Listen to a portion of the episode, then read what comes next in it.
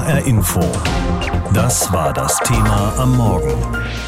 Wohin geht die politische Reise? Einstieg ins Superwahljahr 2021. Übermorgen geht es los, dieses Superwahljahr. Kommunalwahlen in Hessen und noch zwei Landtagswahlen. Gleich nebenan sozusagen. Eine davon in Rheinland-Pfalz, wo es kurz vorher nach einer knappen Entscheidung aussieht zwischen der Ampelkoalition unter der Führung von SPD-Ministerpräsidentin Dreyer und der CDU von Herausforderer Christian Baldauf. Matthias Zahn über diese Ausgangslage. Die SPD setzt komplett auf Malu Dreyer. Wir mit ihr heißt es auf den Plakaten, die im ganzen Land eine strahlend lächelnde Ministerpräsidentin zeigen. Die drei Buchstaben SPD muss man mit der Lupe suchen. Malu Dreyer ist auch als oberste Corona-Bekämpferin von Rheinland-Pfalz auf allen Kanälen präsent, was ihr im Wahlkampf aber nicht unbedingt helfen muss, findet Dreyer. Es kann ein Vorteil sein, wenn die Bürger und Bürgerinnen damit einverstanden sind, wenn sie das Vertrauen mir gegenüber haben. Aber es kann natürlich genauso ausgehen, dass man auch alles auf sich zieht, weil die Entscheidungen nicht geteilt werden. Zuletzt öffnete Rheinland-Pfalz wieder den Einzelhandel, weil die Landesinzidenz unter 50 gesunken ist. Das dürfte den meisten gefallen. Malu Dreyer würde die Ampelkoalition gerne fortsetzen. Dennoch gehen die beiden kleinen Partner in der Ampelregierung ohne Koalitionsaussage in die Wahl. Die FDP setzt sich bei den Corona-Lockerungen von den eigenen Beschlüssen der Landesregierung ab und will auch Hotels und Gastronomie so schnell wie möglich öffnen. FDP-Spitzenkandidatin Daniela Schmidt. Die Branche hat im letzten Sommer schon gezeigt, dass sie mit klugen Hygienekonzepten bewiesen hat, dass sie nicht Infektionsherde sind und deswegen öffnen. Schmidt ist Staatssekretärin im rheinland-pfälzischen Wirtschaftsministerium und ist kurzfristig in die erste Reihe gerückt, weil es Wirtschaftsminister Volker Wissing nach Berlin zieht. Die FDP-Politikerin kämpft im digitalen Wahlkampf vor allem darum, sich im Land bekannt zu machen. Auch die Grünen setzen auf Eigenständigkeit im Wahlkampf. Die Debatte um ein Verbot von Einfamilienhäusern wurde schnell für beendet erklärt. Weil wir kein Verbot von Einfamilienhäusern wollen als Grüne. Grünen Spitzenkandidatin Anne Spiegel spricht lieber über den Kampf gegen den Klimawandel, über mehr Solar- und Windenergie, über mehr Radwege. Auch wenn FDP und Grüne keine Koalitionsaussage treffen, es gilt als offenes Geheimnis, dass sie lieber mit der SPD weiter regieren würden, wenn das ginge. Der CDU-Opposition fehlen die strategischen Partner für einen Machtwechsel, und eine Wechselstimmung können die Meinungsforscher in Rheinland-Pfalz auch nicht ausmachen. Zuletzt war die CDU in den Umfragen nach langer Zeit wieder hinter die SPD gerutscht, und jetzt hängt der CDU im Wahlkampf Endspurt auch noch die Maskenaffäre um raffgierige Unionsabgeordnete im Bundestag wie ein Klotz am Bein. Entsprechend sauer ist CDU-Spitzenkandidat Christian Baldauf. Das passt nicht in unsere Partei. Das ist unanständig. Ich will es nicht noch härter formulieren. Ich bin da wirklich erzürnt. Die AfD in Rheinland-Pfalz gibt sich freiheitlich konservativ, doch Medienberichte über Kontakte von zwei Mitarbeitern ins rechtsextreme Milieu haben das bravbürgerliche Image im Wahlkampf in Frage gestellt. Und dann kam noch die bundesweite Beobachtung durch den Verfassungsschutz, die die AfD erstmal vorläufig per Gerichtsbeschluss stoppen konnte. Aus Sicht von AfD-Spitzenkandidat Michael Frisch handelt es sich um eine Kampagne. In der AfD gebe es kein Problem mit Rechtsextremen. Es gibt überhaupt keinen Grund aus meiner Sicht, hier den Verfassungsschutz gegen uns in Stellung zu bringen. Im Balkendiagramm der Wahlforscher sind die Freien Wähler in den vergangenen Wochen nach oben gestiegen und liegen bei der Sonntagsfrage inzwischen bei 5 Prozent. Es könnte sein, dass Rheinland-Pfalz nach der Wahlnacht mit einem Sechs-Parteien-Parlament aufwacht und mit möglicherweise unübersichtlichen Mehrheitsverhältnissen. Bleibt es bei der Ampelregierung in Mainz oder nicht? Die Ausgangslage für die Landtagswahl in Rheinland-Pfalz hat Matthias Zahn für uns beschrieben. Auch unsere Nachbarn in Baden-Württemberg sind am Sonntag aufgerufen, einen neuen Landtag zu wählen. In aktuellen Umfragen liegen die Grünen deutlich vor der CDU. Der Wahlkampf war von der Corona-Krise überlagert und fand überwiegend digital statt. Mit welchen Ausgangspositionen die Parteien jetzt in den Wahltag gehen und welche Bündnisse danach möglich sein könnten, darüber berichtet jetzt jetzt Felice Kükrikol. Fast nichts ist unmöglich bei dieser Landtagswahl in Baden-Württemberg. Nahezu alle Farbenspiele sind drin, doch der Grundton bleibt immer gleich. Die Grünen werden sich vermutlich den Koalitionspartner aussuchen können. In der letzten Infratest-DIMAP-Umfrage lagen die Grünen bei 33 Prozent. Ministerpräsident Kretschmann gibt sich deshalb auch offen für fast alle Farbenspiele, nur nicht für eines. Wenn wir uns die Bundesrepublik Deutschland anschauen, da koaliert praktisch jeder mit jedem, Gott sei Dank niemand mit der AfD. Es sei die Aufgabe der Parteien, vor einer Wahl zu sagen, wofür sie stehen. Nach den Wahlen gehe es darum, den Wählerwillen so gut wie möglich umzusetzen. Ministerpräsident Kretschmann hat gut reden, denn ihm dürfte klar sein, dass der Koalitionsvertrag der künftigen Regierung in Baden-Württemberg wohl eine noch grünere Handschrift tragen wird und das egal in welcher Konstellation. Bei der CDU war es so, wir haben uns nicht gesucht, mussten uns finden. Diesmal ist es freier, das wird dann sondiert.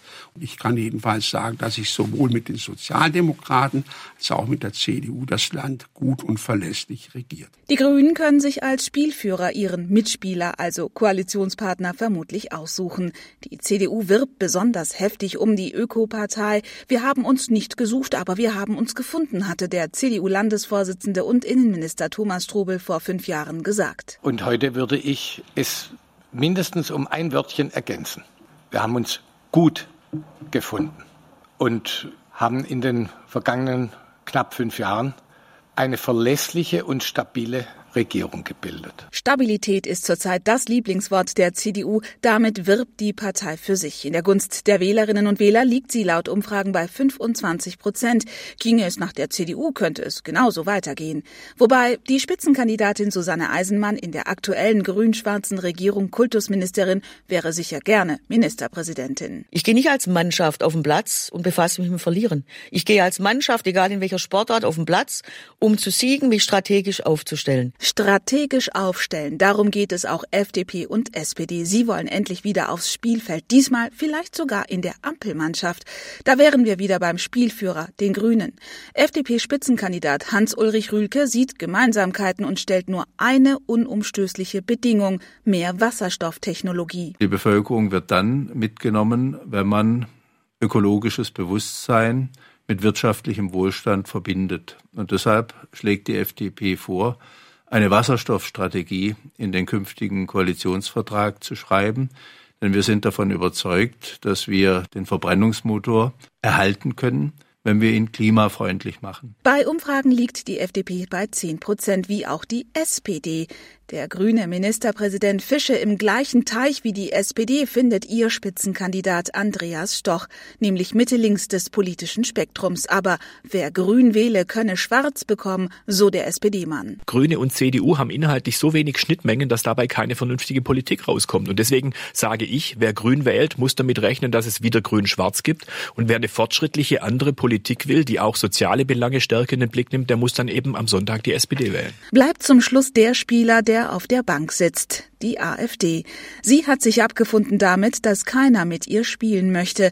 Bei Umfragen schneidet die Rechtsaußenpartei mit 12 Prozent besser ab als SPD und FDP.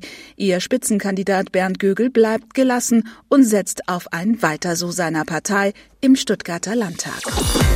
Am Sonntag schon startet der lange Reigen an Wahlen in diesem Jahr. Natürlich mit den Kommunalwahlen in Hessen und mit den Landtagswahlen bei unseren Nachbarn in Baden-Württemberg und Rheinland-Pfalz. Und dabei stellt sich ja immer auch die Frage, wie sind die Wechselwirkungen zwischen Ländern und Bund? Darüber habe ich heute früh gesprochen mit unserem Hauptstadtkorrespondenten Lothar Lenz. Auf kommunaler Ebene und auch in Bezug auf die Landespolitik sind den Menschen oft andere Themen wichtig, als wenn sie auf die Bundespolitik gucken. Allerdings könnte von der vielleicht ja doch noch was abfärben, zum Beispiel die fragwürdigen Maskendeals einiger Unionspolitiker. Also auf jeden Fall ist man bei der Union hier in Berlin in heller Aufregung. Man könnte die Stimmung zwischen hochgradig besorgt und erschüttert bezeichnen. Es ist die Rede von der größten Krise der Partei seit der Spendenaffäre von Helmut Kohl. Der Parteichef immerhin Armin Laschet hat Aufklärung versprochen und zugesagt. Der Fraktionschef Rolf Brinkhaus will bis heute Abend 18 Uhr eine Erklärung von allen rund 250 Parlamentariern der CDU und der CSU auf dem Tisch haben, ob sie und wie wie sie an irgendwelchen Maskenbeschaffungsaktionen oder anderen Corona-Themen mitverdient haben. Die einzige kleine Hoffnung der Union ist, äh, dass sehr, sehr viele Menschen in beiden Bundesländern Briefwählerinnen und Briefwähler sind, also ihre Stimme schon abgegeben haben und dass deswegen dieser Maskenskandal nicht ganz so stark auf das Wahlergebnis abfärbt. Umgekehrt, falls die CDU-Herausforderin Susanne Eisenmann in Baden-Württemberg und der Herausforderer Christian Baldauf in Rheinland-Pfalz am Sonntag, ich sag mal salopp, abschmieren gegen den grünen Winfried Kretschmann und Marlo Dreyer von der SPD, dient dann der Maskendeal vielleicht auch als Entschuldigung? Das wird ganz sicher so sein. Es ist ja auch ein übliches Verfahren, dass Landespolitikerinnen und Politiker, die unterlegen sind oder die Verluste einfahren, die Verantwortung dafür nach Berlin auf die Bundespolitik schieben. Das ist natürlich das allererste Thema, wenn man da eine Schuldzuweisung machen will. Aber natürlich sind es auch Landesthemen, die die Menschen bewegen, ihre Stimme eben für die eine oder für die andere Partei abzugeben. Und es ist immer auch ganz stark die Popularität der Spitzenkandidaten. Gucken wir doch mal auf die anderen Parteien speziell die der beiden Ministerpräsidentinnen, also der SPD in Rheinland-Pfalz und der Grünen in Baden-Württemberg. Verlässt man sich da im Bund ein bisschen auf die Beliebtheit der Kandidatin bzw. des Kandidaten? Ja, das tun die Bundesparteien und das tun sie auch zu Recht, denn beide Ministerpräsidenten sind sehr populär. Malu Dreyer ebenso wie Winfried Kretschmann, der noch ein bisschen mehr, wenn man die Wahlberechtigten in den Bundesländern fragt und Infratest DIMAP tut das ja regelmäßig, dann kommt man zum Beispiel bei Winfried Kretschmann auf einen Zustimmungswert von 67 Prozent. So viele Menschen sind mit seiner Politik, mit seiner Person zufrieden. Das ist alles andere als irgendeine Wechselstimmung und in Rheinland Rheinland-Pfalz ist es bei Malu Dreyer fast genauso ausgeprägt. 61 Prozent ist ihr Zufriedenheitswert. Die Gegenkandidaten der beiden kommen demgegenüber nur auf 20 bis 30 Prozent. Also da gibt es eine ganz klare Präferenz für die Spitzenkandidatinnen und den Spitzenkandidaten und also auch die amtierenden Regierungschefs. Gucken wir doch noch mal auf die Wechselwirkung zwischen Ländern und Bund. In den nächsten Wochen soll ja der Kanzlerkandidat der Union gekürt werden. Was könnte da vielleicht Rückenwind geben? Entweder für CDU-Chef und NRW-Ministerpräsident Laschet oder für CSU-Chef und Bayerns Regierungschef Söder? Also wenn die CDU jetzt nicht allzu stark verlieren sollte nach dieser Maskenaffäre, dann wäre das zumindest eine Bestätigung für den Kurs von Armin Laschet, der ja relativ bald dann eine Aufklärung versprochen oder zugesagt hat. Ich glaube, entscheidend in der Frage, wer die Kanzlerkandidatur übernimmt, das wollen die beiden ja nach dem Wahltermin jetzt am Wochenende miteinander besprechen. Entscheidend dafür wird sein, wer die größeren Ambitionen hat. Armin Laschet hat das ganz stark bekundet, er will für das Kanzleramt kandidieren. Bei Markus Söder sieht das ein bisschen anders aus. Er hat das in aller Regel offen gelassen oder nur sehr sibyllinisch geantwortet. Sagt Lothar Lenz, unser Korrespondent im Hauptstadtstudio in Berlin, heute Morgen hier in HN. Übermorgen sind erstmal Kommunalwahlen in Hessen und Landtagswahlen in Rheinland-Pfalz und Baden-Württemberg. Vor allem die Landtagswahlen könnten dabei natürlich einen Hinweis geben, wie die Bundestagswahl dann hinterher ausfällt. Der Kanzlerkandidat von CDU und CSU sollte zum Beispiel bewusst erst nach diesen Landtagswahlen bestimmt werden. Mit dem Politikwissenschaftler Professor Kai Arzheimer von der Universität Mainz habe ich gestern einen Blick auf die beiden Wahlländer geworfen. Wenn man sich die Umfragen ansieht, scheint die Lage in Baden-Württemberg immer eindeutiger zu werden. Die Grünen liegen vor der CDU und könnten damit weiter den Ministerpräsidenten stellen. Oder gibt es da vielleicht noch Unwägbarkeiten? Also Unwägbarkeiten gibt es immer. Umfragen sind bekanntermaßen keine Wahlergebnisse, aber der Abstand ist jetzt eigentlich so groß geworden, dass ich nicht glaube, dass es am Ende nicht so sein wird, dass die Grünen vorne liegen. Die Lage in Rheinland-Pfalz ist jetzt nicht ganz so klar. Hier, hier regiert eine Ampelkoalition unter SPD-Führung mit Ministerpräsidentin Malu Dreyer und die SPD liegt in den Umfragen zwar weiter vorn, aber nur sehr knapp. Wie wackelig ist da aus Ihrer Sicht die Lage in Rheinland-Pfalz?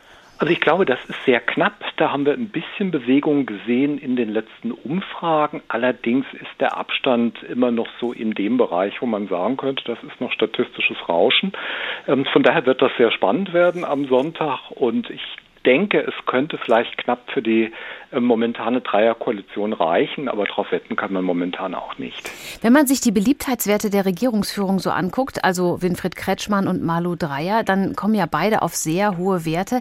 Hat das vielleicht auch damit zu tun, dass die beiden in diesen Corona-Zeiten sehr im Fokus stehen und die Herausforderin Susanne Eisenmann bzw.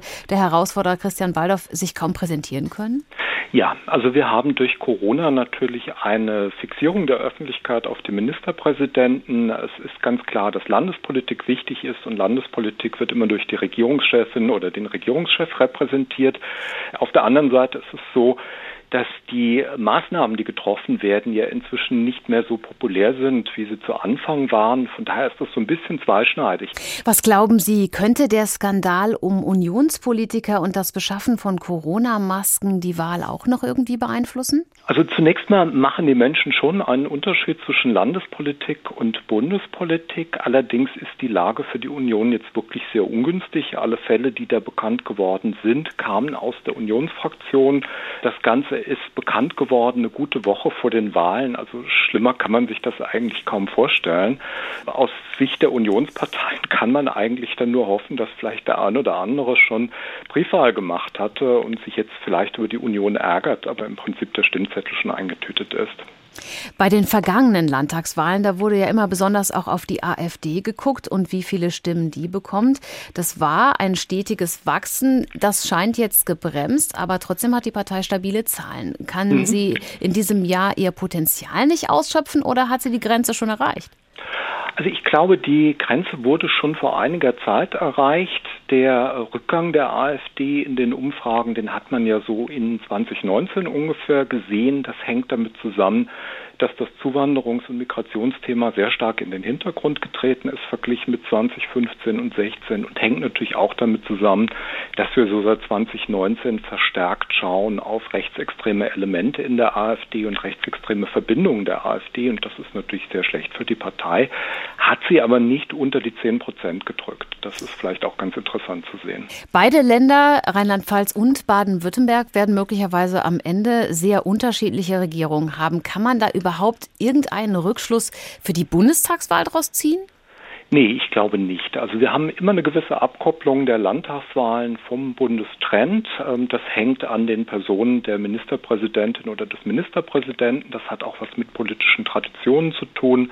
Und wenn wir jetzt mal auf diese Nachbarländer Baden-Württemberg und Rheinland-Pfalz schauen, ist es ja zum Beispiel ganz faszinierend zu sehen, wie vergleichsweise gut die SPD immer noch in Rheinland-Pfalz dasteht und wie schlecht es der SPD in Baden-Württemberg geht, obwohl im Grunde nur der Rhein dazwischen ist an manchen Stellen. Also äh, daraus würde ich jetzt keinen Bundestrend irgendwie ablesen wollen.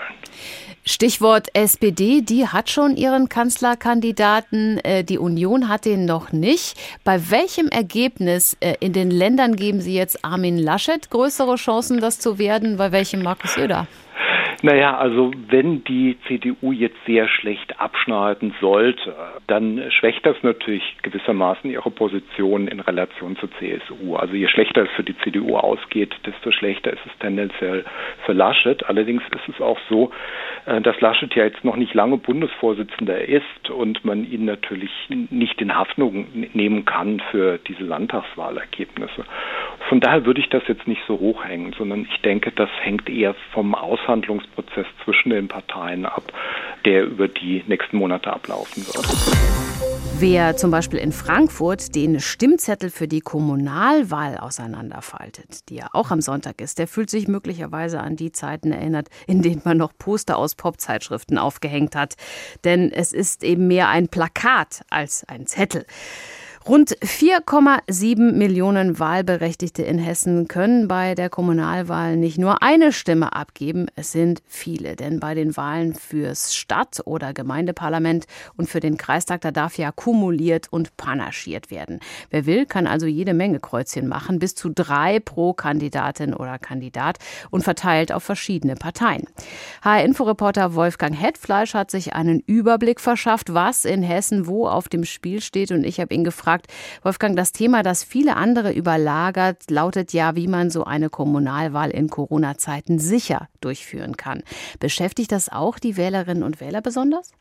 Also was den Ablauf der Wahl betrifft, ist das ganz sicher so. Ja, der Anteil der Briefwähler, der wird auf Rekordniveau liegen. Es gibt zwar keine konkrete Zahl für ganz Hessen, aber an dem, was verschiedene Städte da zurückgemeldet haben, lässt sich schon ablesen, dass ein Fünftel, vielleicht sogar ein Viertel oder sogar mehr Wahlberechtigte die Möglichkeit nutzen. Also das ist dann schon eine ganze Menge. Mhm. In den Wahllokalen wiederum, da wird natürlich ein Riesenaufwand betrieben, damit sich die Menschen dort eben nicht anstecken können. Wenn du aber fragst, ist Corona sozusagen auch ein Thema, das das Wahlergebnis beeinflussen könnte, dann lautet die Antwort eher nein. Der HR Hessen-Trend, der hat das kürzlich ziemlich eindrucksvoll gezeigt. In den Kommunen und den Landkreisen, und darum geht's ja, da sind den Menschen ganz andere Themen wichtig. Welche denn? Und gibt es da große regionale Unterschiede?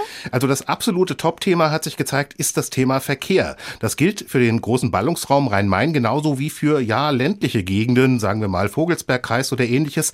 Was die Menschen da jeweils beschäftigt, ist natürlich ganz unterschiedlich. In und um Frankfurt, da wünschen sie sich natürlich, dass der Ausbau des öffentlichen Nahverkehrs schnell vorangeht, mhm. dass sie weniger bei der Pendelei weniger im Stau stehen. Im ländlichen Raum, da geht's um Erreichbarkeit und da geht's darum, was ist eigentlich überhaupt noch übrig vom ÖPNV und wie kann man das erhalten, damit es übrig bleibt. Ein Verkehrsthema hat in einem sehr großen Teil von Mittel- und Nordhessen ganz sicher eine Sonderstellung. Das ist der sogenannte Lückenschluss der A49, dieses Autobahnstück, wo es ja massiven Widerstand gegen die Rodungen im Dannenröder Forst gegeben hat. Im Schwalm-Eder-Kreis und auch im Landkreis Marburg-Biedenkopf, da war das vor dieser Wahl das absolut beherrschende Thema. Was ist in Hessen noch wichtig? Zum Beispiel natürlich bezahlbarer Wohnraum. Das ist vor allem im Großraum Frankfurt ein Thema. Sind bei der Wahl Überraschungen zu erwarten oder anders gefragt, wo wird es denn besonders spannend? Also es stehen ja auch fünf OB-Wahlen an, in Fulda, in Marburg, in Wetzlar, in Bad Homburg und in Hanau. Da wird es hier und da ganz sicher spannend und anders als bei der Wahl der kommunalen Parlamente und der Kreistage, da wird es sicherlich hier und da auch spannend, aber es wird bei diesen OB-Wahlen und bei den Landratswahlen schon früher konkrete Ergebnisse geben, belastbare Ergebnisse. Mhm. Nehmen wir mal Hanau, warum ist das so interessant? Weil der Amtsinhaber dort, Klaus Kaminski von der SPD, weil der nach dem Terroranschlag vom 19. Februar 2020 sehr stark in der Öffentlichkeit gestanden hat und da sehr klare Positionen vertreten hat. Die Frage dort lautet jetzt damit, schafft er die Wiederwahl schon im ersten Wahlgang? Da sind etliche Gegenkandidaten, das kann also schwierig werden, aber er ist eine sehr starke Figur dort. Auch in fünf Landratsämtern, habe ich gesagt, werden die Chefsessel neu vergeben. Das ist im Kreis Bergstraße, im Odenwaldkreis, im Kreis Hersfeld-Rotenburg, im Landkreis Kassel und im Schwalm-Eder-Kreis.